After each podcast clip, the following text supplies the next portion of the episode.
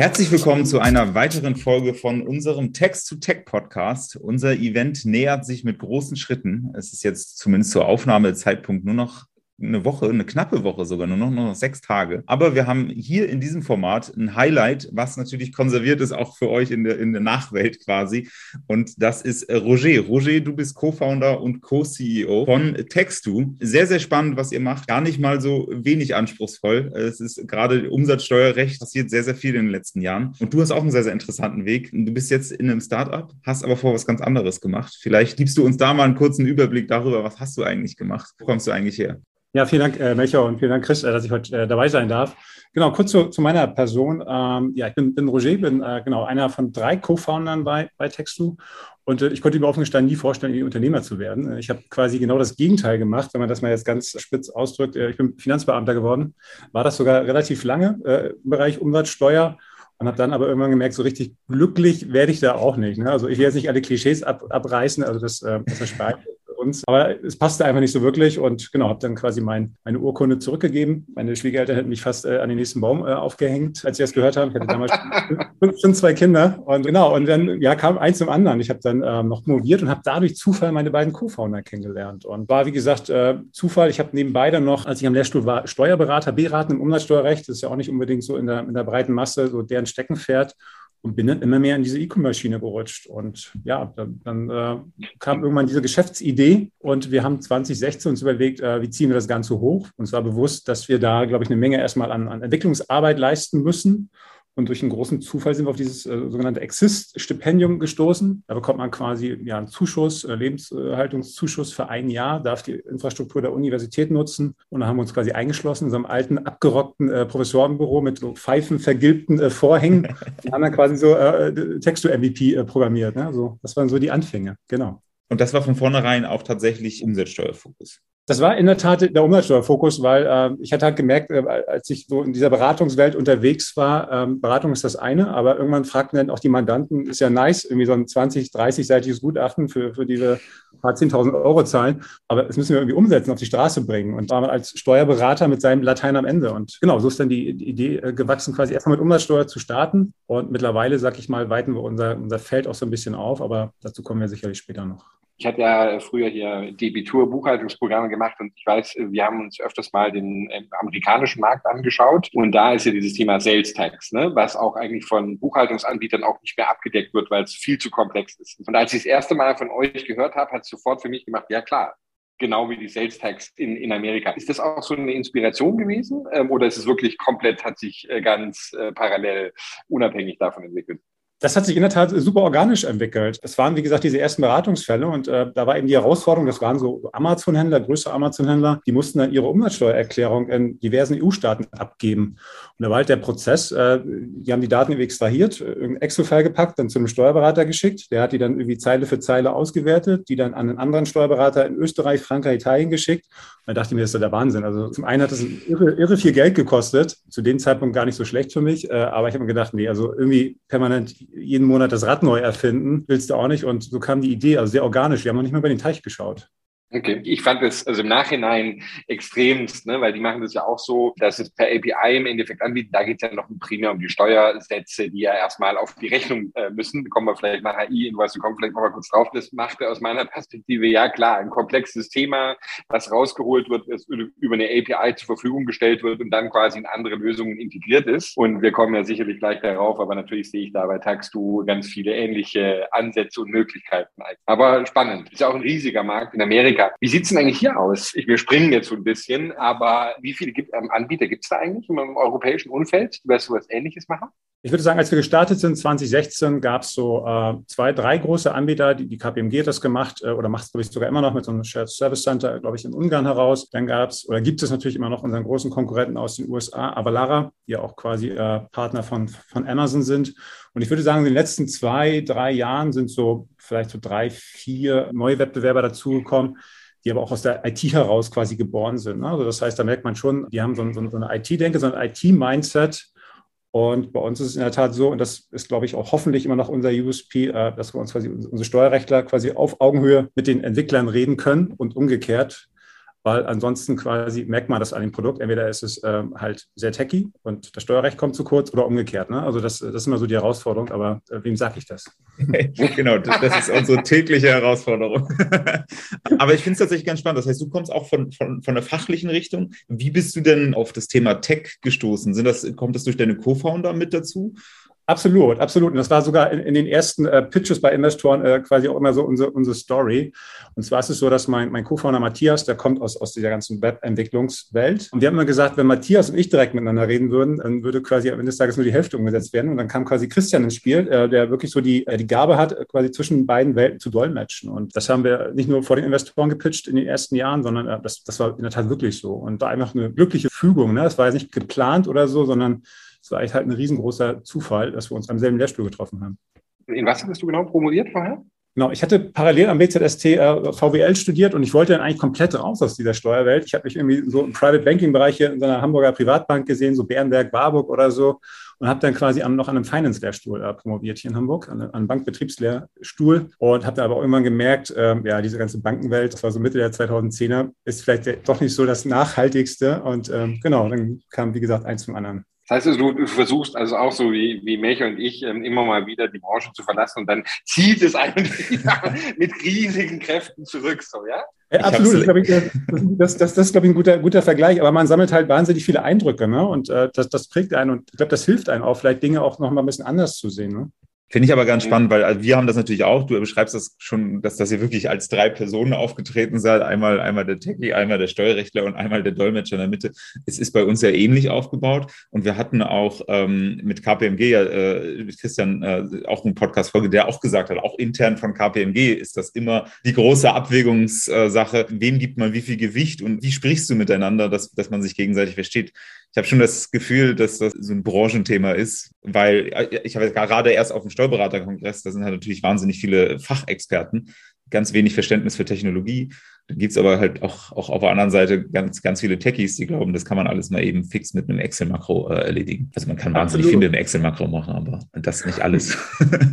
Absolut. Ich habe ja sogar auf Seiten der Finanzverwaltung war ich noch äh, so im Bereich Umsatzsteuerautomatisierung unterwegs. Und da war es in der Tat so, wir mussten ja sicherstellen, dass irgendwie, wenn, wenn es ein neues Umsatzsteuerrecht gab, was ja irgendwie auch häufiger passiert, dass das Ganze natürlich auch in die IT-Systeme umgesetzt wird. Und dann haben sich halt die, die Steuerrechtler zusammengesetzt und haben dann so schöne Programmablaufpläne geschrieben. Äh, die gingen dann an irgendwelche äh, IT-Verwaltungsbehörden, kamen dann wieder mit irgendwelchen Anmerkungen, irgendwelchen Umlaufmappen zurück. Und ich meine, kein Wunder, dass äh, das ganze Thema IT und Entwicklung auf Finanzverwaltungsseite so, so lange dauert. Das funktioniert eben nicht. Ne? Also das muss man ganz klar sagen. Aber lass mich mal da ein bisschen nachhaken, weil das ist ja auch so ein bisschen mein, mein, mein Steckenpferd, wo ich mal gerne die, die Kerbe schlage. Ich habe ja zehn Jahre lang in, in Skandinavien gelebt und auch Firmen gegründet und auch komme eigentlich aus diesem Bereich und diesem ganzen Thema Finanzverwaltung und sowas. Wie, wie siehst du das aus der, aus der Perspektive, als du noch auf der anderen Seite warst? Die Technologisierung genau in diesem Bereich. Also wo, wo stehen wir da als Anwender auf Finanzamtsseite in Deutschland?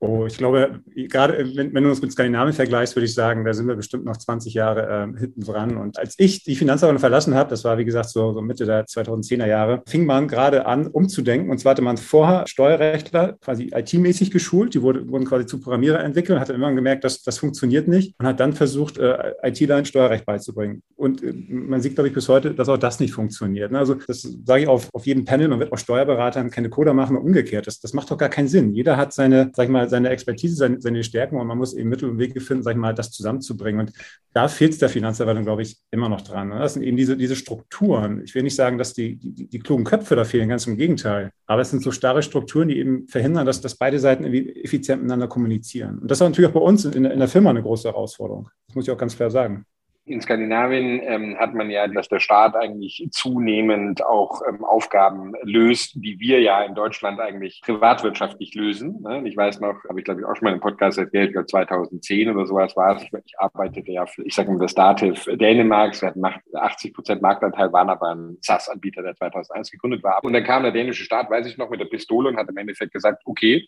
pass mal auf hier, entweder ihr schleust diese ganzen Geschichten API, da war glaube ich auch Umsatzthemen, äh, Umsatzsteuerthemen, war glaube ich natürlich auch schon mit dabei, direkt rüber hier. Ne? Das ist unsere Infrastruktur oder sowas, ja. Oder wir bauen euch einfach nach und dann gibt es euch in drei Jahren. Also die sind da schon sehr, sehr rabiat gewesen.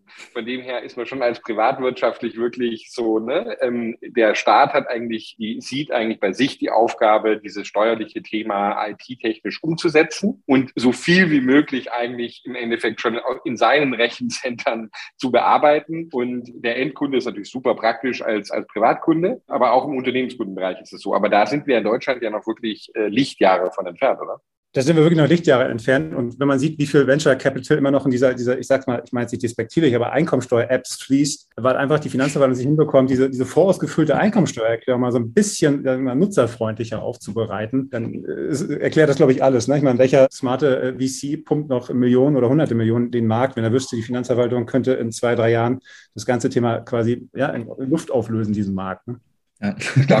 Wir hatten es vorher schon mal kurz angesprochen, jetzt in eurem Bereich, ne? komplett, ich weiß nicht, was der Division ist, darfst du gerne gleich nochmal in deinen eigenen Worten fassen, komplett Automatisierung der Umsatzsteuererklärung europaweit, würde ich jetzt mal vermuten. So in einem, wie würdest du es beschreiben, erzähl mal in deinen eigenen Worten? Das hätte ich dir vor, vor vier, fünf Monaten noch abgenommen. Mittlerweile sind wir schon, schon äh, sag ich mal, einen, einen wesentlichen Schritt weiter. Wir kommen aus der Umsatzsteuerwelt. Äh, das, das merkt man sicherlich in unserem Außenauftritt noch. Was wir uns jetzt aber für 2022 und dann auch für die Folgejahre auf die Fahne geschrieben haben, dass wir quasi Accounting und Umsatzsteuer zusammenbringen. Das ist ja, wenn man wie ich so aus Finanzverwaltung, also ich habe auch mal Zeit lang eine Steuerabteilung geleitet, aus dieser Welt kommt, weiß man, das sind, das sind zwei getrennte Welten. FIBO-Experten, Accountant-Experten äh, hassen Umsatzsteuer und umgekehrt, sage ich mal, äh, mögen Umsatzsteuerexperten nicht unbedingt äh, Accountants, weil äh, es immer heißt, ja, die verstehen uns nicht und umgekehrt. Das sind immer so zwei Welten und wir wollen das äh, für SME zusammenbringen. Das heißt, wir wollen quasi das, was wir im Umsatzsteuerbereich schon aufgebaut haben, jetzt in die Accounting-Welt übertragen, intuitives Dashboards für Accountants bauen im E-Commerce, was eben auf, auf deren Bedürfnisse ausgerichtet ist, wo aber im Hintergrund, ohne dass sie es, sagen wir mal, ständig hinterfragen müssen, aber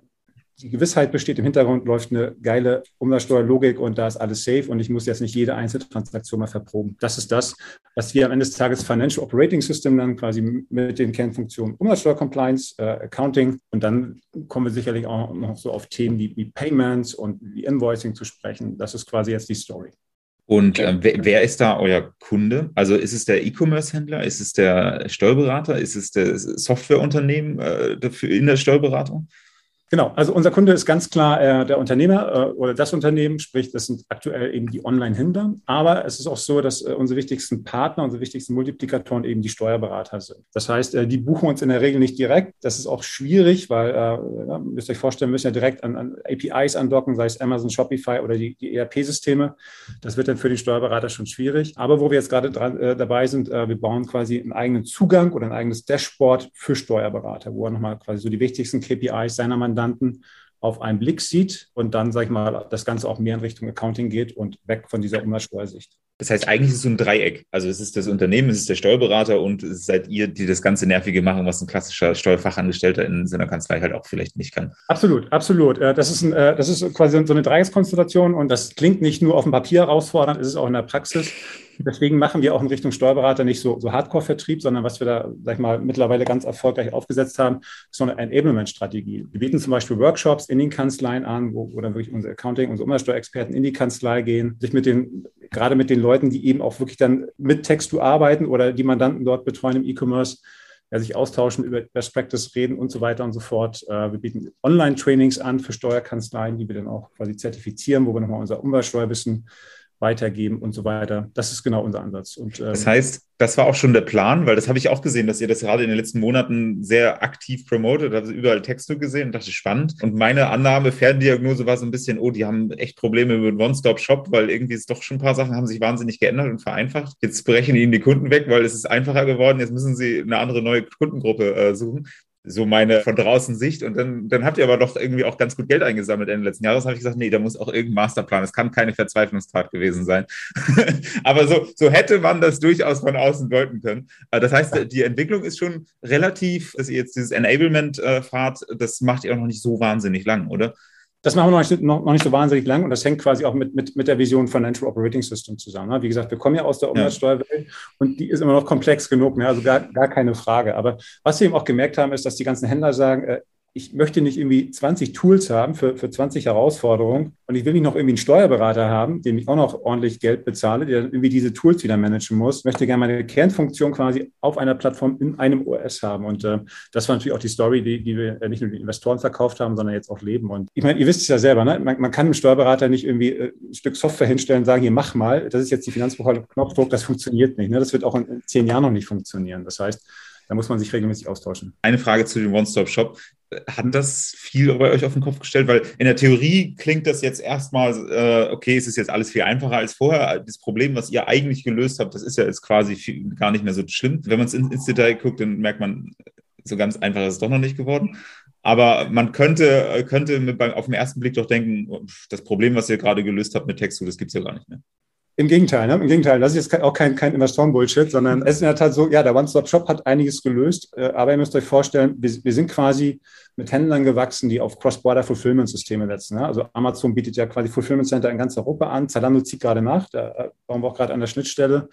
Und das heißt, äh, dass die Händler, die das nutzen, müssen weiterhin lokale Umsatzsteuererklärung abgeben. Ja, da ändert sich überhaupt nichts. Plus parallel müssen sie für bestimmte Transaktionen noch, noch dann ihre USS-Erklärung abgeben. Das heißt, das macht das Ganze nochmal deutlich komplexer. Ich brauche quasi auf irgendeiner Ebene, auf einer Transaktionsebene, muss ich irgendwie eine Logik haben, um zu wissen, was melde ich lokal und was pushe ich quasi in die USS-Schnittstelle. Insofern hat das quasi unseren Markt noch äh, deutlich vergrößert. Äh, wo Aber wir, ist es nur ja. Ist es nur für die, die diese Fulfillment Center äh, Lösung haben? Also die, die jetzt äh, selber quasi alles Shipment out of Germany machen, da ist, hat das USS schon Vereinfachung gemacht, oder? Da hat der USS definitiv Vereinfachung gemacht. Und äh, wenn, wenn ihr mal von außen quasi auf unsere, auf unsere Preisseite schaut, dann haben wir auch da reagiert. Ne? Also bislang quasi war, war so ein Durchschnittskunde, so ein Medienkunde bei uns, der hatte wahrscheinlich so 5 Millionen Jahresumsatz mit Ausreißer nach oben, nach unten. Das OSS-Thema hat natürlich dazu, dafür gesorgt, dass gerade kleinere Unternehmer jetzt natürlich äh, keine ja, lokalen äh, Erklärung mehr brauchen, wenn sie nur aus Deutschland heraus versenden. Die können den USS nutzen. Das heißt, äh, die targetieren wir jetzt auch mit kleinen, schlanken Paketen. Ne? Früher ging es bei uns so, ich würde sagen, so 150, 200 Euro im Monat los als SaaS-Produkt. Und mittlerweile fangen wir ja sogar bei 0 Euro an. Ne? Also bei den Startern ist natürlich dann quersubventioniert. Wir wollen natürlich dann auch, auch irgendwann dann upsellen. Aber da haben wir dann auch, auch preisseitig reagiert. Also der, der typische Kunde ist zwar da so der 5 Millionen ähm, Umsatzkunde oder sowas, aber wie weit geht der dann noch runter jetzt auch? Also was, was macht da noch Sinn auch? Wir gehen aktuell quasi bis an die Kleinunternehmergrenze. Also, also drunter gehen wir nicht, weil, weil wir das steuerrechtlich, äh, das ist im Cross-Border-Bereich, ist das ein bisschen komplexer und auch nicht so wirklich sinnvoll. Aber faktisch, äh, ja, ab 1000, 2000 Euro im Monat äh, geht es bei uns los. Und habt ihr auch so, ähm, ich bin jetzt nicht aus der Branche, aber dass es da so gewisse Shop-Systeme gibt oder sowas, die ihr mit der besonders gut und gerne zusammenarbeitet, also dass man so quasi da sich langsam in den Markt hineinbewegt, ist das so? Absolut. Das sind natürlich auch für uns äh, wichtige Partner und auch Multiplikatoren. Ne? Wir arbeiten jetzt gerade, also wir haben schon lange zum Beispiel eine Shopify-Schnittstelle. Ne? Shopify ist ja quasi so das gehypte Shop-System, äh, so als, als Amazon-Killer verschrien. Und ähm, da arbeiten wir jetzt quasi an der Schnittstelle, die auch direkt im Marktplatz integriert wird, im Shopify Marketplace integriert wird. Ist natürlich so, dass dass viele Händler mit Amazon in der Regel starten. Das ist immer der, der erste und wahrscheinlich auch wichtigste Kanal. Aber die versuchen sich dann natürlich auch zu diversifizieren. Und ähm, da bauen wir dann eben auch Schnittstellen zu Shopware, zu, zu Shopify, wie sie alle heißen. Aber ist es so, du meintest vorher den, den, amerikanischen Mitbewerber, der primär quasi Amazon abdeckt, geht man dann eigentlich normal, wenn man mit Amazon anfängt, zu, zu denen oder, oder schon auch direkt zu euch? Oder wie, wie darf ich mir das, das Angebot der Amerikaner vorstellen? Das ist in der Tat super spannend und äh, es ist so, dass das Amazon das auch äh, sehr stark subventioniert. Die sagen quasi, macht mal dieses Pan-EU-Programm, ja, ja, dann seid ihr quasi in sechs, sieben Staaten äh, steuerpflichtig, aber euer Umsatz geht quasi durch die Decke und wir subventionieren das. Das heißt, die zahlen, also Amazon zahlt quasi für das erste Jahr die Kosten äh, für Avalara. Aber es ist dann häufig so, dass dann spätestens im zweiten Jahr Leute dann zu uns kommen. Oder wenn sie äh, ja, andere Plattformen anschließen wollen, andere, andere Vertriebskanäle wie Shopify anschließen wollen, dann äh, gibt es eben auch dafür keine Lösung.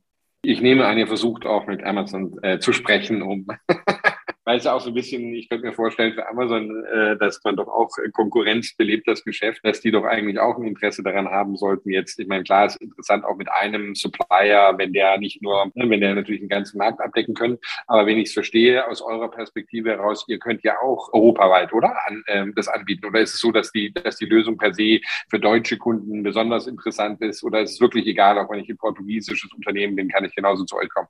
Nee, absolut. Also äh, mit, mittlerweile sind wir europaweit unterwegs und ich glaube, der Vorteil bei uns ist halt keine Blackbox. Ne? Das heißt, du hast ein transparentes Dashboard, du hast direkt die Verknüpfung mit der Finanzbuchhaltung, du kannst alle Kanäle an, anstöpseln. Und natürlich versuchen wir auch mit, mit Amazon zu reden. Das ist nicht ganz so einfach, weil äh, das läuft natürlich nur bei Amerika. Ne? Das heißt, wir müssten irgendjemanden finden, der mit dem Amazon CFO mal, mal golfen geht. Ich glaube, anders kommt man da nicht wirklich rein. sonst ist ja unsere Marketingstrategie so ein bisschen, sieht man, wir machen ja viel Content-Marketing, dass wir auch regelmäßig mal so die, äh, die Fehler aufzeigen, die da Amazon unterlaufen. Das stecke ich regelmäßig dem, dem Pressesprecher von Amazon zu. Das heißt, äh, steht da Tropfen hüllt den Stein, hoffe ich kann es mir gut vorstellen. Der wahrscheinlich äh, einfachste Weg, so ich mir es vorstelle, ist, die richtigen Investoren an Bord zu bekommen. Ne? Weil im Zweifelsfall werden diese dann Zugang. Also man wird doch immer von den Investoren gefragt, so was kann ich denn für euch tun? Ne? Da kannst du dann kannst du mal sagen, ja, wer uns den, den, die Tür bei Amazon oft, der darf das nächste Mal dann investieren. Ne? Da muss man, muss man fairerweise sagen, wir, wir haben Excel und, und, und Tiger Global an, an Bord. Also, na, na, also, komm mal bitte, da, da soll ich mal die Tür öffnen hier. okay, bin ich mir mit fürs nächste Board-Meeting, alles klar.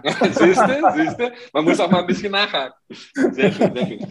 Ihr seid ja gerade in den Schnittstellen zwischen den Ländern deswegen aktiv und du sagst auch, auch europaweit. Wie wichtig ist denn überhaupt die, der deutsche Standort in dem Sinne in eurer Tätigkeit? Natürlich wahrscheinlich euer Hauptbüro ist in Hamburg, aber ist das so re relevant oder wenn du jetzt drei, vier, fünf Jahre in die Zukunft guckst, ist eigentlich vollkommen egal wo in Europa, weil ihr macht in erster Linie sowieso das die internationale Transaktion?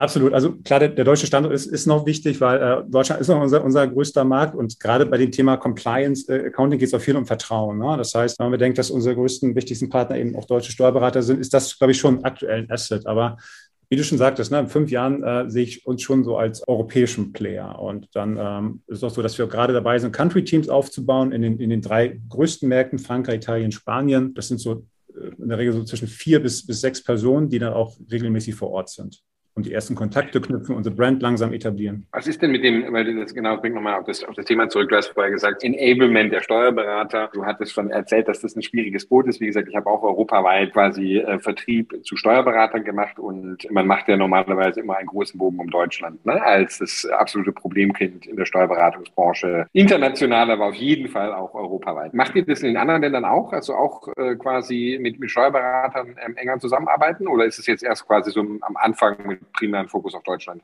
Das ist in der Tat noch, noch am Anfang. Und was wir halt in Deutschland gemerkt haben, du musst mit den Kanzleien auf Augenhöhe reden. Ne? Das heißt, man sieht es vielleicht von außen, wir haben diverse Berufsträger, also sprich, sprich auch Steuerberater an Bord, äh, die quasi nicht nur irgendwelche Entscheidungsbäume aus rechtlicher Sicht bauen, sondern quasi auch mit in die Kanzleien gehen, mit den Kanzleien reden. Wir haben Steuerberater, Steuerberaterbeirat, wo wir uns eben mit denen auf Augenhöhe austauschen. Das heißt, da lernen wir jetzt, sag ich mal, so die, die ersten wichtigsten Schritte. Und ich glaube, das ist so ein alter Frank Sinatra-Spruch, wenn du es hier in Deutschland packst, dann, dann packst du es überall, ja. Ich habe es halt immer so empfunden. Ich habe, wie gesagt, ähm, äh, in Skandinavien, die Firma Economic damals wurde groß mit, mit, mit Steuerberatern in, der, in Skandinavien. Ja, ist ja dort kein geschützter Beruf und alles drum und dran. Also von dem her darf sich jeder Steuerberater nennen, der es gerne möchte. Aber ähm, haben dann auch eine, Steuerberatungskette in Spanien gekauft und auch in UK weiß ich zum Beispiel noch, es war super interessant. Ich als Technologieanbieter wurde ich primär im angelsächsischen Raum und in Skandinavien, ähm, würden wir eigentlich immer von der Steuerberaterbranche vor, die trieben uns vor sich her. Ne? Das war immer so, ganz ehrlich, komm, das muss Technologie, das muss jetzt kommen, wir wollen mehr Geschäfte machen, ne?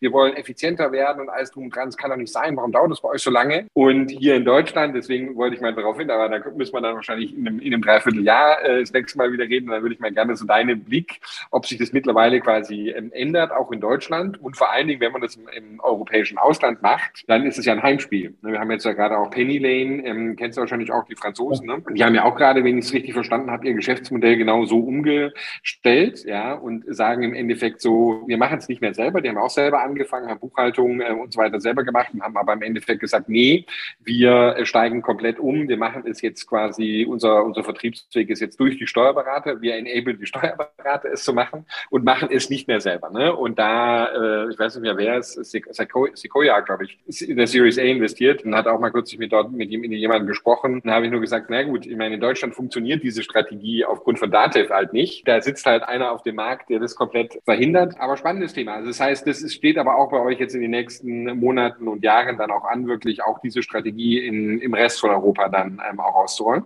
Absolut. Und wie gesagt, da sind wir jetzt gerade, sagen wir, auf, auf Partnersuche, aber wie du schon sagtest, ne, es gibt solche und solche Steuerkanzleien, äh, sowohl hier in Deutschland als auch international. Da suchen wir jetzt Partner, die natürlich sehr äh, IT-affin sind. Mit denen wir dann quasi äh, ja jetzt die ersten Grundstrukturen aufbauen. Das Gute ist ja, dass zumindest die Umsatzsteuerwelt ist ja harmonisiert. Das heißt, das passt soweit. Äh, die Herausforderung liegt dann eher im Accounting-Bereich. Ne? Das heißt, was sind da die relevanten Accounting-Schnittstellen? Da sprechen wir zum Beispiel auch mit Wolters Klüver, die natürlich äh, hier in Deutschland nur überschaubaren Marktanteil haben, europaweit aber deutlich, deutlich größer sind. Ja, ihr habt dann auch schon mit, mit Wismar gesprochen, den, den Norweger, die ja den skandinavischen Markt fest im Griff haben? Noch gar nicht, weil wir wollen uns erstmal jetzt auf, auf diese drei Märkte fokussieren und ja, da die ersten Erfahrungen sammeln, auch lernen, wie, wie ticken dort Steuerberater, wie ticken dort Accountants, aber auch wie, wie ticken da unsere, unsere ja, Kunden beziehungsweise die Händler. Ne? Und dann, äh, sag ich mal, einen Schritt nach dem anderen zu machen. Das heißt aber, das ist auch eure Marschroute so ein bisschen, klar, ist international das auszurollen mit den Country-Teams, was ich auch verstanden habe, so ein bisschen Richtung äh, Accounting oder da auch noch, noch mehr. Wo siehst du quasi in den nächsten Jahren eure großen Projekte oder die Richtung, in die ihr euch bewegen wollt? Was auf jeden Fall in diesem Jahr jetzt groß bei uns auf der Agenda steht, ist auch die, die große Product Roadmap, den Accounting-Bereich auszubauen. Wir sind, haben jetzt so die wichtigsten äh, Zahlungskanäle angeschlossen, sowas wie Stripe, Klarna, PayPal, wie sie alle heißen, Molly und Co. Hausbank kommt, kommt auch noch. Das dann quasi mit unseren Transaktionsdaten Daten schon direkt zu mappen, zum, zu matchen, dann ähm, ja, möglichst elegant die Finanzbuchhaltung zu übergeben. Dann ist der nächste Schritt, äh, dass natürlich auch viele Steuerberater mal sagen, Wunderbar, äh, aber ich hätte noch gerne den letzten Baustein, und zwar den Beleg dazwischen, ne? die, die Rechnung, ja. äh, die quasi noch auf euren Daten basieren würde. Das wäre so der, der Traum. Das wird auch wahrscheinlich noch dieses Jahr kommen. Und dann gibt es so äh, ja noch das sind schon recht fortgeschrittene Produktideen, dass man quasi die ganzen Daten, die wir haben, ja, wir, wir haben ja Einkaufspreise, wir haben Verkaufspreise, wir wissen, wann der Händler welche Zahlung bekommt, dass wir da quasi auch noch in die, in die Financial Compliance gehen, Deckungsbeiträge berechnen und so weiter und so fort auf Artikelebene. Da nutzen viele Händler auch noch diverse andere Tools und das wollen wir quasi alles in unser OS packen. Und dann das, ähm, das große Thema, äh, was zwischen Maker und mir schon äh, zu ähm, relativ vielen Stunden Diskussion geführt hat, weil du es immer so spannend ähm, anteaserst, aber jetzt haben wir doch mal die Gelegenheit, wirklich drüber zu sprechen, war dieses Thema RegTech weil ähm, da haben wir ja viel, lesen wir viel von dir online und hören immer viel und dann fängt unsere, äh, meine zumindest Vorstellungswelt, ne, wo das hingehen könnte, die beginnt da ganz groß aufzublühen. Aber erzähl uns doch mal ein bisschen. Also du hast doch diesen, du nennst es, glaube ich, RegTech Center und ne, ihr wirbt dann damit. Was ist denn da die Idee dahinter? Was, wo, wo, also was ist es erstmal und wo soll das eventuell hingehen? Unser RegTech Center, was wir quasi Ende letzten Jahres ins Leben gerufen haben, ist ein, eine bei uns interne Abteilung, wo wir alle Steuerexperten, alle, alle Accounting-Experten quasi poolen. Das Ganze leitet äh, Anna Katharina, die ich äh, von, von Ernst Young loseisen konnte. Und deren Aufgabe ist es quasi äh, natürlich zu schauen, was tut sich regulatorisch, was tut sich in drei, vier, fünf, sechs Jahren äh, regulatorisch, damit wir das möglichst frühzeitig antizipieren und dann natürlich auch immer sicherstellen, dass unsere Produkte immer zu jedem Zeitpunkt 100% compliant sind. Das sieht aktuell noch so aus, dass dort quasi die Entscheidungsbäume gebaut werden. Da gibt es Iterationen quasi mit den Entwicklern, mit den Produktmanagern. Aber wir sind gerade dabei, unsere Entscheidungsbäume 2.0 zu bauen, der dann direkt in Code quasi umgewandelt wird, sodass wir dann die Iteration mit den, mit den Devs, mit den Engineers ja, abkürzen und auch deutlich schneller dann zum Beispiel neue Transaktionsarten hinzufügen können. Äh, da arbeiten wir gerade mit, mit, mit Hochdruck dran. Das heißt, bei uns werden Steuerberater, und in dem Team sind, glaube ich, fünf, sechs Steuerberater, werden nicht zu äh, Programmierern quasi geschult, sondern äh, die sollen das machen, was sie am besten können. Äh, recht deuten, recht auswerten, recht äh, monitoren und dann kriegen sie die Tools von uns, äh, damit das Ganze dann direkt eben auch in, in Code umgewandelt wird. Als ich das Wort RegTech ähm, sagt dir, ähm, du bist auch äh, ein Hamburger oder zumindest momentan dort jetzt ansässig, dann äh, sagt dir die Firma Figo noch etwas? Ja, natürlich. Na klar. André Bajora und so was. Ne? Als ich das erste Mal dieses ähm, äh, Rec äh, Center, RecTech Center und sowas gehört habe, dann erinnerte mich an das, an das Rec Shield. Ähm, ich weiß nicht, ob dir das noch was sagt. Das war, ähm, nee, und zwar, ähm, jetzt muss ich es versuchen, richtig wiederzugeben. Figo war da auf jeden Fall mega Vorreiter. Es war ja so, dass, dass die BaFin anfing, quasi Buchhaltungslösungen, ne, wenn sie dann das Bankkonto integrierten oder Zahlungsanbieter anbieten, dann eben ähm, auch zu, ähm, zu regulieren im im Zuge der PSD2, glaube ich, war das. Und ähm, dann bat, bot quasi Figo die Möglichkeit an zu sagen, okay, wir übernehmen diese ganze Regulatorik, ihr müsst einfach nur die API, ihr seid da nicht von der BaFin ähm, reguliert, ne? wo geht es weiter? Und als, als ich das erste Mal das von dir dachte, da ist die Idee, die haben wir jetzt schon auch mehrfach hier in diesem Podcast mit anderen ähm, an, äh, diskutiert, da kam so bei, bei mir diese Idee auf, könnte man nicht eigentlich eine Solaris äh, für die Steuerberatungsbranche Branche ne, machen. Also im Endeffekt quasi ein Player, der die Regulatorik quasi abdeckt, der eine schöne API hinten ran macht, ja, und der dann wie wild in alle möglichen anderen Bereiche rein integriert, aber quasi die Komplexität, und wir haben ja hier ein ganz ähnliche, also wenn man es mal auf einem Meta-Level betrachtet, ne, wir haben ein Banksystem, was hochgradig reguliert ist.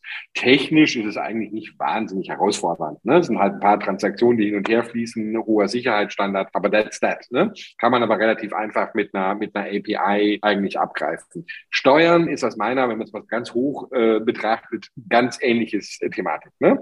Ist super gut durchreguliert und alles drum und dran, aber es ist halt ein geschützter, regulierter Bereich. Und wenn man es schaffen könnte, diesen regulierten Bereich im Endeffekt als eine Dienstleistung anzubieten und dann über eine API in ganz verschiedene Bereiche hinaus zu gehen, ja, wäre das nicht ein extrem spannender quasi Case, ja, der noch deutlich größer wäre wahrscheinlich als das, was jetzt wir oder auch ihr äh, macht, aber natürlich auch eine etwas verrückte Idee ist. Ist mir schon bewusst. Absolut. Also Chris, äh, da läuft in der Tat so offene, offene Türen bei uns ein und äh, wir haben sogar, sag ich mal, die ersten Produkte in diesem Bereich. Äh, das, das sieht man von außen gar nicht, äh, weil wir es noch gar nicht so vermarkten, aber wir bieten zum Beispiel für Marktplätze, also für Amazon und, und Co., bieten wir sogenannte Wet Engines an. Das heißt, die Marktplätze sind mittlerweile verpflichtet, äh, Transaktion, jede Transaktion, ob es jetzt eine eigene ist oder die von einem Dritthändler bewerten zu lassen. Und das, das bieten wir mittlerweile an über, über eine API. Und wir reden zum Beispiel auch mit den großen Grünen aus, aus Nürnberg, ob sie vielleicht gewisse API-Services von uns punktuell nutzen. Das heißt, da machen wir so die ersten Schritte. Aber ähm, das Ganze ist natürlich ein, sag ich mal, ein großer Enterprise-Markt. Ne? Das heißt, bis man da so äh, die ersten äh,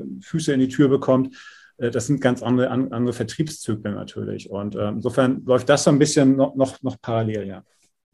Da bin ich mal sehr gespannt. Wie gesagt, wenn wir uns dann treffen am 12. Äh, Mai zur, zum Familientreffen der, der, der Tax-Tech-Branche, dann würde ich super gerne mal bei einem Bierchen mit dir weiter über dieses Thema quasi einsteigen. Melchior hat recht, aus irgendeinem Grund lässt mich diese Idee äh, nicht los. Ja, und ich glaube eigentlich, man könnte deutlich ähm, weiter denken als das, was, was wir heute eigentlich tun. Ich weiß auch noch, als ich 2015 das erste Mal mit, mit, mit der Idee von, äh, von Solaris äh, konfrontiert wurde, da hat es bei mir so ja, klar. Ne? Also warum, warum tut man es nicht? Ist ein langer Weg. Wir, wir haben sie ja dann auch begleitet. Ja. Ist, ist keine, überhaupt keine Trivialität. Und ich glaube, in dem Bereich wäre es auch Hardcore. Also von dem her. Ne? Aber wenn man es eben so, so, so tun würde, ich meine, Lecho, du hast ja auch oft auch gute Argumente oder viele, mit denen wir bis jetzt gesprochen haben, sagen ja eigentlich, es geht nicht. Es ist äh, uns auch gegen den, den Trend doch eigentlich im Endeffekt, weil momentan haben wir eigentlich eher so den Trend, dass jeder versucht, einen Bereich rauszunehmen und zu sagen, den machen wir ziemlich gut gut, aber eigentlich weg von der, von dem, der Steuerberater. Es gibt einen Steuerberater, der macht alles, hin zu eigentlich speziell, höherer Spezialisierung. Und diese Solaris für alle Idee ist ja dann doch eigentlich eher so eine Idee, wo du sagen würdest, okay, dann machst du wieder alles. Ja, ist ja das Argument, Melchior, was du mein, oft eben, bringst mein Argument vor allem deswegen, also ich glaube, es macht in vielen, äh, gibt in vielen Bereichen Sinn. Deswegen äh, text du, äh, Roger, ihr, ihr fangt ja auch an, ihr habt Umsatzsteuer angefangen, jetzt geht ja in Accounting, Invoicing und solche Sachen. Ich will mal sagen, ihr seid jetzt Umsatzsteuerwort ist eher Versandhandel. Ähm, wir sind halt im Dienstleistungsbereich. Wir nehmen überhaupt niemanden, der, der solche Art von Umsätzen machen, weil wir genau um die Problematik in Umsatzsteuer wissen. Deswegen hat Contest gar nicht solche Kunden. Und wir sind aber halt im Dienstleistungsbereich, das genauso internationalisiert, wo es genauso Plattformen gibt, wo es, sei es Upwork oder Malt oder Fiverr oder sonst was, die sind zwar noch nicht so groß wie Amazon und Shopify, aber auch im Dienstleistungsberatungsbereich geht das in die Richtung. Wir haben halt angefangen, weil es weniger Umsatzsteuerkomplikationen gibt, haben halt mit Accounting angefangen und haben dann auch Invoicing jetzt mit drin und, und haben natürlich auch unsere, unsere, unsere umsatzsteuerlichen Problematiken. Wir haben halt halt, weil wir mit unseren Kunden wissen, wissen wir, dass die ganz jährliche einmal für ein Jahr Steuererklärung halt ein Riesending ist. Deswegen machen wir die jetzt auch gerade. Aber unser Kernangebot ist eigentlich von der Accounting-Seite und überlegen wir uns, wo können, kann man uns da, da expandieren. Gut, und wenn wir jetzt äh, E-Commerce noch zusätzlich anbieten wollen, das werden wir mit Sicherheit nicht alleine machen, weil diese Kompetenz aufzubauen ist einfach für unsere Zielgruppe so, so von untergeordneter Bedeutung. Also ich glaube, da ergibt das schon Sinn. Auch, auch so ein Textu und, und Contest wäre, glaube ich, wir würden uns äh, eher deutlich helfen als, als im Weg stehen. Dass man da jetzt aber noch Grundsteuer mit reinpackt oder keine Ahnung, Schenkensteuer, Erbschaft, das ist halt so weit weg. Also Steuerrecht pauschal ist das nicht, ist, ist das nicht. Aber ich glaube, wenn du in einem B2B-Kontext oder das, was du machst, so, so deine, deine täglichen Hausaufgaben, die du als Unternehmen hast, da ergibt es in vielen Bereichen Sinn, aber halt nicht pauschal alles, was eine Steuerkanzlei heute macht, das kriegt man alles, alles, alles in, in irgendein so ein, äh, Unternehmen. Das glaube ich tatsächlich nicht. Aber es ist halt, wie gesagt, und in der Stelle wende ich dann immer gerne ein und sage, ähm, ja, verstehe ich, man kann natürlich nicht mit einem anfangen, das ist auch klar. Ja, weil eine Solaris Bank hat auch einfach mal mit ganz trivialen Konten angefangen und konnte noch nicht mal Karte am Anfang und so. Und heute können sie Krypto und Trading und, und alles drum und dran. Ne? Das heißt natürlich über eine Zeit hinweg, aber dass man quasi dieses, dieses Thema Rack Tech. Und darauf, davon kamen wir her. Das, man denkt das Thema, das ist, weil, weil die Komplexität in dem, in dem Markt tut sich aus meiner Perspektive. Du hast einmal das Rack, regulatorische Thema und du hast das technologische Thema. Und wenn man das eben größer denkt und dann natürlich stückchenweise immer weiter aufbaut, dann ist es wahnsinnig interessant, weil beide Bereiche müssen massivst äh, quasi einer Veränderung untergehen. Ich weiß, vielleicht dazu dir nochmal eine, eine, eine Frage in dem, in, in dem Thema. Die Regulatorik in Deutschland ist ja schon auch, ähm, ich sage es immer latent, äh, relativ problematisch. Es gibt, gibt ja auch großen Druck aus dem europäischen, äh, von der Europäischen Kommission auf Deutschland schon lange. Hier Veränderungen erwartest du dass es jetzt endlich mal passieren wird in Deutschland? Es gibt diesen Druck und äh, wo ich natürlich ganz, ganz äh, tief drinstecke, ist, ist, halt, ist halt immer noch das, das Umsatzsteuerrecht. Und äh, hier ist auch Deutschland immer noch, noch ein Bremser. Ne? Das muss man, muss man ganz klar sagen. Und äh, was wir allein auf der Umsatzsteuerseite sehen, ähm, man sieht es ja mit dem USS. Das ist eine gewisse Erleichterung, aber für viele hat es das Ganze noch komplexer gemacht. Deswegen drängen jetzt schon viele Staaten darauf, jetzt den nächsten Schritt zu gehen, dass man quasi alles über den One-Stop-Shop melden kann. Aber auch da gibt es dann wieder, wieder Bedenken. Und äh, das liegt natürlich zum einen daran, dass die Finanzverwaltung wahrscheinlich noch Jahre brauchen wird, äh, dann den nächsten Schritt zu gehen. Auf der anderen Seite gibt es dann immer wieder noch Bedenken aus, aus, aus einer Betrugssicht, äh, dass man ja das Umsatzsteuerrecht auch noch betrugssicherer machen muss. Das heißt, da spielen so viele Partikularinteressen mit, dass wir da in so, so einer Art, sag ich mal, immer noch Lähmungszustand sind, ja, wo wir uns gegenseitig blockieren. Also meine Antwort, äh, äh lange Rede, kurzer Sinn, den großen regulatorischen Wurf, der unsere Gesetze zukunftssicher macht, äh, noch digitalisierbarer macht, den sehe ich offen gestanden nicht. Also mein Eindruck war, ich war auf der Steuerberaterkongress jetzt die Woche. Ich habe ganz häufig schwang das so mit bei allen Leuten, die da waren. Gut, das waren jetzt vielleicht nicht die allergrößten Digitalisierungsexperten, aber ganz häufig wird Digitalisierung auch in der Steuerberatung als ein Projekt gesehen, das wird einmal gemacht und dann ist fertig. Und das habe ich bei diesen Gesetzesdiskussionen häufig auch. Ne, das ist, ist doch jetzt gerade fertig, das ist doch jetzt neu. Aber, aber überhaupt das mal zu akzeptieren, dass wir in einer Welt leben, die sich halt immer verändert, dass du da nie fertig bist mit deinen Digitalisierungssachen und so weiter. Äh, Roger, ich glaube, das habe ich in einem von eurem Webinar Seminaren tatsächlich auch gesehen, wo ich gesagt habe, okay, klar, wir hatten jetzt Versandhandel, das war ganz früher, was hatten wir Otto und Neckermann und sowas, das war halt was anderes.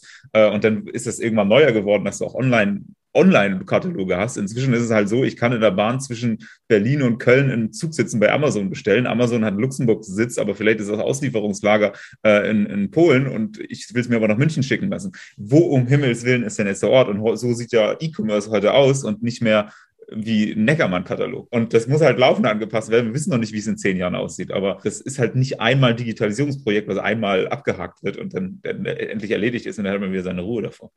Absolut. Ne? Ich meine, das, das, äh, das, muss ich euch ja nicht erzählen. Also das heißt, gefühlt jeden Tag ein neues äh, Geschäftsmodell, was du nicht irgendwo in irgendeine Gesetzesnorm reinpressen kannst. Ne? Mal ein Beispiel aus meiner Welt. In der Umsatzsteuer sind quasi Digitaldienstleistungen und physische Güter, also Onlinehandel, das sind so zwei getrennte Welten. Die werden auch unterschiedlich umsatzsteuerlich bewertet. Und wenn man sich jetzt mal so gewisse Produkte anschaut, ne, also zum Beispiel Peloton, ne, dieses, äh, dieser äh, schöne überteuerte Home Trainer, äh, da kaufe ich mir erstmal ein gutes Stück, äh, sag ich mal, an, an äh, ja, einen physischen Gegenstand, kriegt dann aber gleichzeitig auch noch gewisse Abos quasi auf dieses Fahrrad gespielt, also sprich digitale Dienstleistung. Ne? Das heißt, da äh, wird quasi äh, das Ganze schon gemerged. Das Umsatzsteuerrecht sagt aber ja, das müsst ihr schön gesondert voneinander beurteilen und betrennen und, und bewerten und verbuchen, was auch immer. Ne? Also das ist nur mal so ein Beispiel. Es ähm, wird weiter spannend sein. Jetzt äh, lass uns noch mal ein bisschen äh, gegen Ende hier in die Zukunft äh, blicken. Wir haben das natürlich schon ein paar Mal gemacht, aber Umsatzsteuer 2030, wie wird die aussehen? Umsatzsteuer 2030 wird zumindest auf, hoffentlich auf einer Technologieseite so aussehen, dass sie lautlos, geräuschlos im Hintergrund läuft und man sich nur noch Gedanken macht, ja, wie verbuche ich möglichst elegant die entsprechenden Transaktionen. Aber sie wird nicht mehr im Vordergrund stehen. Das ist zumindest das, äh, woran wir sehr, sehr hart arbeiten. Das heißt, äh, wir wollen quasi diesen Pain aus dem Markt nehmen, äh, entweder mit dem Regulierer ohne, oder ohne den Regulierer, aber das ist, das ist, sag ich mal, unser Weg, den wir gehen wollen. Ist das Thema E-Invoicing da noch bis der letzte Missing Piece, damit wirklich auch bei der Entstehung schon äh, das, der ganze Prozess komplett durchgewunken werden kann? Das wäre sicherlich, sage ich mal, der große Wurf. Aber auch da sieht man wieder, äh, es gibt wieder verschiedene Strömungen. Ne? Also die EU-Kommission treibt das Thema voran, aber es gibt auch gewisse Nationalstaaten, die so ihr eigenes E-Voicing, E-Invoicing-Ding machen. Man fragt sich noch, okay, was wird denn so der Standard? Ne? Also worauf werden wir uns einigen? Das wird natürlich auch noch spannend und ist nicht unbedingt ein Katalysator für das Thema, das muss man fairerweise auch sagen. Wohl wahr. Ich meine, ich weiß nur aus, aus Lateinamerika, ne? die sind ja da und da sind die uns 20 Jahre eigentlich voraus. Teilweise haben die ja keine Umsatzsteuer, aber trotzdem äh, Steuer in irgendeiner Form. Und äh, da wurde ja das Thema E-Invoicing eigentlich deswegen von ne, Brasilien und, und Chile und also wie sie alle heißen. Mexiko ist auch sehr, sehr avanciert, da schon vor vielen Jahren gewesen. Wird es ja primär deswegen getrieben, weil eigentlich die, ähm, das ist der Kontrollmechanismus, wie ich, ne? wie, wie schaffe ich quasi Kon Kontrolle über die Steuern zu kriegen. Von demjenigen wundert es mich in gewisser Weise immer, dass wir in, in Europa so langsam sind. Aber kleine Schmankel, was ich immer so philosophisch finde. Das heißt auch natürlich, wir sind in einer Gesellschaft trotz alledem, die, wo der Staat dann trotz, trotzdem ein relativ hohes Vertrauen gegenüber seinen Bürgern hat. Weil je mehr man quasi dann versucht, die Kontrolle über das E-Invoicing zu kriegen, umso weniger scheint ja der Bürger mitzuspielen. Das ist immer so das kleine Nebenstück, wo ich sage so, okay, unsere Gesellschaft ist noch nicht ganz kaputt, weil wenn du wirklich massiv darauf stoßen würdest, dann ist es auch eine Frage des Trusts. Aber gut, kleine Schmankel am Seite. Braucht man äh, in, in zehn Jahren noch ähm, Textu oder Tools wie Textu. Absolut. Ich, ich hoffe nicht mehr, sag ich mal, äh, mit dem Leistungsumfang, mit, mit, dem wir jetzt unterwegs sind. Ich hoffe, dass das Thema Umsatzsteuer-Compliance cross-border-mäßig dann doch deutlich, deutlich äh, einfacher wird. Nicht, nichtsdestotrotz äh, müssen eben Tausende, Hunderttausende, Millionen äh, Transaktionen weiterhin umsatzsteuerlich bewertet werden. Sie müssen irgendwo in der, in der Finanzbuchhaltung auftauchen. Äh, Unternehmen im, im E-Commerce äh, müssen sich, sag ich mal, möglichst in Echtzeit einen Überblick verschaffen, äh, wie gesund sind sie, gerade aus finanzieller Sicht. Das heißt, das ist dann hoffentlich der Weg. Ich rede dann hoffentlich nicht mehr über welche Umweltsteuerthemen, ähm, mit denen ich die Leute sowieso nur langweile, sondern ich rede dann hoffentlich dann mehr über, über sowas. Und äh, Follow-up-Frage, ähm, hast du auch schon ein bisschen erzählt, wo die Reise bei euch weitergeht, aber dann ketzerische Frage, braucht man dann überhaupt noch Dativ, wenn man Taxtour hat? Ich muss der Data versprechen, äh, dass ich mich die nächsten Monate ein bisschen zurückhalte. Äh, das ist ein Gentleman's Agreement. Es wird sicherlich immer einen Markt für die Dativ geben. Ne? Und ich bin nicht so größenwahnsinnig zu sagen, ja, wir, wir überholen jetzt die Dativ rechts. Ne? Äh, aber ich meine, das, ich, da sind sich ja viele bewusst, die Dativ wird sich wahrscheinlich auf gewisse Kernfelder fokussieren müssen. Ne? Also die, den großen Monolithen, der alles kann und alles abbilden kann, das haben wir jetzt bei der Grundsteuer gesehen. Ich glaube, da gab es wahrscheinlich auch ordentlich Trouble bei der DATEV intern, den wir jetzt in fünf Jahren nicht mehr geben können. Das, das ist, das ist, glaube ich, klar. Das heißt, äh, für so eine, gerade für so eine agile Branche wie den E-Commerce sehe ich da für uns zumindest äh, grün. Das ist der eine Konkurrent. Sehr gut.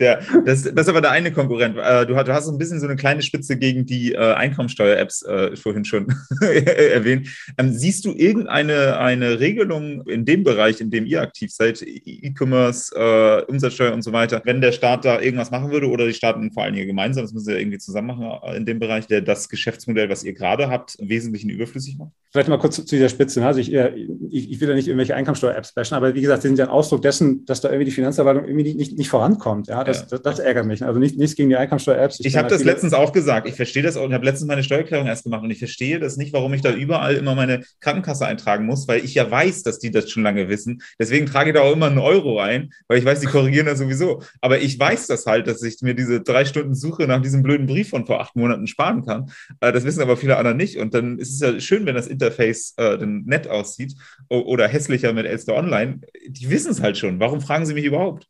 Das, das ist das, was mich satirisch nervt. Das ist, verstehe ich auch immer nicht, aber ich weiß es halt und schreibe dann halt einfach einen Euro rein und freue mich dann, dass das Finanzamt die richtige Zahl einträgt. Aber das ist natürlich auch ein pragmatisches Vorgehen, das sich nicht jeder erlaubt bei dem Thema.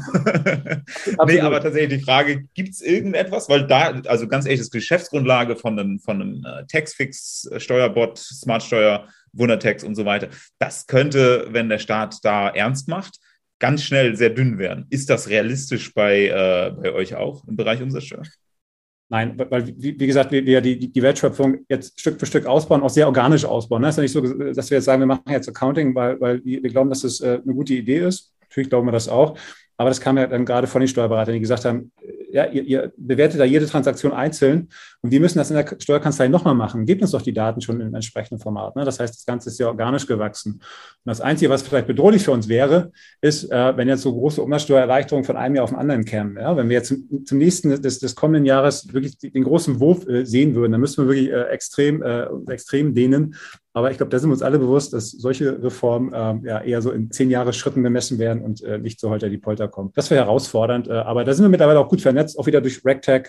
Sag ich mal, äh, da können wir Dinge auch, auch schon sehr gut antizipieren. Arbeitet ihr eigentlich auch mit in irgendwelchen Gremien oder seid ihr in irgendwelchen Gremien, um auch ähm, hier auf EU oder auf nationaler Ebene die in der Gesetzgebung da mitzuwirken oder zu, zu helfen, den richtigen Input zu, äh, zu geben? Absolut. Da wurden wir äh, seit, äh, genau, seit letztem Jahr ist äh, Anna-Katharina auch in diversen EU-Gremien unterwegs. Wir haben jetzt zum Beispiel für die, äh, für die Steuerberaterkammer mit, mit ähm, sag ich mal, einer, einer Stellungnahme mitgearbeitet. Da haben wir quasi unser Praxiswissen mit, mit einfließen lassen. Ich glaube, da haben wir uns schon ähm, auch sehr gut, sag ich mal, als, als Wissensträger auch, auch etabliert. Vorletzte Frage, Disruption, jetzt nochmal ein bisschen größer gesehen, ne? sage ich hier Tax Tech im, im, im, Allgemeinen und so. Wo erwartest du so in den nächsten Jahren, jetzt nicht in ein, zwei, vielleicht schon in, in fünf bis zehn, aber wo würdest du so ähm, die größte Disruption erwarten im Tax Tech Umfeld? Oh, das ist eine, das ist eine äh, spannende Frage. Für mich ist eher so die, die, die große Frage, und du hast ja vorher gesagt, ne, mittlerweile ist ja so, dass ich für, für jedes Nischenproblem äh, ein, ein Nischenprodukt habe. Und äh, da stellt sich für mich die Frage, wo, wo, da der Weg hingeht, ob das Ganze vielleicht wieder irgendwie zusammenwächst, ja? ob, ob es da vielleicht so den großen äh, API-Anbieter gibt, äh, den großen RegTech-API-Anbieter, der, der intelligent mit diesen ganzen einzelnen äh, Lösungen wieder kommuniziert und sprechen kann. Das ist für mich, äh, äh, sag ich mal, die große Frage und die große Disruptionsfrage. Das ist fast die perfekte Überleitung vielleicht auf die letzte Frage, die ich immer gerne, die ich immer gerne stelle in dem Zusammenhang. Und das ist ähm, klar, du hast ein super erfolgreiches Startup an dieser Stelle auch äh, Chapeau für was ihr erreicht und ähm, ähm, habt und weiter erreichen werdet. Aber ähm, es gibt ja immer dann ein, ein Leben nach dem aktuellen Unternehmen. Wenn du ein neues Unternehmen gründen müsstest jetzt gerade, ja, oder in, in Bälde in, in diesem Bereich Tax Tech, ähm, gäbe es da so ein äh, Themengebiet? kann, muss gar nichts mit Umsatzsteuer zu tun haben. Also es gäbe so ein Themengebiet, wo du sagen würdest, ja, das ist richtig heiß, das würde ich empfehlen oder würde ich sogar selber machen, wenn ich gerade Zeit habe. Offen gestanden nicht. Es äh, könnte man natürlich sagen, ja, irgendwas mit Blockchain, aber das ist mir offen gestanden aktuell noch, noch, noch viel zu abstrakt. Und ich sehe außer ein paar Umsatzsteuer-Cases, aber die sind für den Massenmarkt nicht wirklich spannend, sehe ich da kein Anwendungsfeld, äh, gerade was so, was so Blockchain betrifft. Insofern, äh, nein, also das äh, muss ich ehrlich sagen. Also ich bin glücklich mit dem, was ich mache und äh, ich könnte mir auch nicht, nichts anderes vorstellen. Gut, also über das Thema Blockchain habe ich gerade angefangen zu denken oder wie mit, Melcher, ich bin ja, ich bin einig mit dir, dass, dass es wahrscheinlich nicht ähm, in den nächsten zwei, drei, vier Jahren relevant ist. Ne?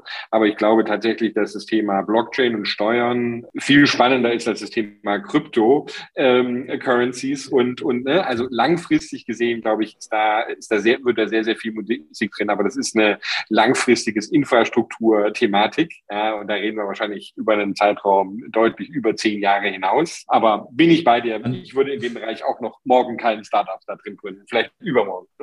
An, an, dieser Stelle muss ich auch unbedingt auf unsere letzte Podcast-Folge äh, aufmerksam machen mit Inga von äh, Fino Textech, weil die haben sich, haben, haben schon angekündigt, quasi für nächstes Jahr sich immer mehr damit zu beschäftigen mit Cross-Company-Flow. Das heißt, die ganzen Prozesse unabhängig von, von Unternehmenssilos zu betrachten, wo ja. durchaus Blockchain ein interessanter Ansatz wäre. Deswegen da unbedingt reinhören an alle Hörer und Zuschauer, die äh, das hören und sagen, ah, da, da gibt es doch noch viel mehr, unbedingt das Interview mit Inga anhören, äh, weil da haben wir so ein bisschen darüber gesprochen, äh, wie man das machen würde. Wo ich persönlich am ehesten, glaube, sehe, äh, eine Anwendungsmöglichkeit für die, diese Art der Technologie. Da gibt es jetzt noch nicht ein neues Startup, aber Fino ist ganz schnell, meiner Erfahrung nach, neuen Projekten auf die Straße zu bringen. wo, wo, wohl wahr, wohl wahr, das darf man nicht lassen. Cool, ähm, an dieser Stelle, bevor wir uns bedanken, äh, machen wir es ja immer, Melchior, nicht wahr? Wir tun doch mal darauf hinweisen, warum wir dieses ganze ähm, auch diese Reihe, die es auch äh, weiterhin geben wird, in, ins Leben gerufen haben. Das war eigentlich um den Tax Tech Event am 12. Mai. Wenn diese Folge hier ähm, on air geht, dann ist es wahrscheinlich nur noch ein paar Tage hin. Wir haben äh, es geschafft, eigentlich, glaube ich, so wirklich sehr, sehr spannende Leute, das Who is Who aus der Tax Tech äh, Branche zusammenzubringen. Wir haben gesagt, das sind Familientreffen, wollten das ein bisschen anders machen, so die, die jungen Wilden, die wir vielleicht noch sind, mehr ganz so jung, aber okay, wild definitiv, glaube ich, in diesem Zirkel zusammenzubringen mit ein paar quasi auch ähm, alten Hasen, C-Levels ähm, oder Partner Partnern aus, aus, aus den großen Kanzleien oder Big Four oder sowas in der Richtung. Und wir treffen uns am 12. Mai in Berlin. Ist ein Invite-Only-Event, aber wir haben immer gesagt, im Endeffekt, wenn äh, man jetzt hier eine Episode gehört hat und dieses Themen äh, super spannend findet, wenn man zum Beispiel Roger dich persönlich mal äh, kennenlernen möchte oder treffen möchte und sowas, dann ist es die Möglichkeit, man kann uns kontaktieren. Die E-Mail vergesse ich jedes Mal und Melcho, du hast sie immer in Erinnerung. Was war es nochmal? Ich sagen, ich habe auch dazu gesagt, ich blende sie nicht nur ein, weil es die meisten hören das ja als Podcast. Das heißt, sie findet sie auch in den Shownotes von der Podcast-Folge. Aber ich kann sie auch gerne sagen, es ist event at text2tech.io. Und äh, ne, wer jetzt wirklich glaubt, äh, so meine äh, Güte, das ist, das war jetzt wirklich cool, ich würde da gerne mal mitdiskutieren oder die nächste Startup-Idee. Ich habe sie und würde sie gerne von euch validieren lassen oder eine, eine Kanzlei oder Big Four Partner oder ähnliches, der sagt, oh, das Thema ist wirklich spannend, da möchte ich mit dabei sein. Dann kann man uns schreiben. Wir sind fast komplett, äh, glaube ich, ähm, von dem her nicht hundertprozentig Garantie, dass es noch funktioniert, aber genau, dann, dann können wir schauen, ob noch ein Plätzchen im Trockenen frei ist. Auf jeden Fall freuen wir uns mega. Äh, ähm, weil das wird genau die, die Runde werden, in denen wir solche Themen mal in die Zukunft diskutieren können, unter Ausschluss der Öffentlichkeit dann mal ganz frei von der Leber sprechen, äh, was wir so denken über die Regulatorik oder den einen oder anderen Anbieter.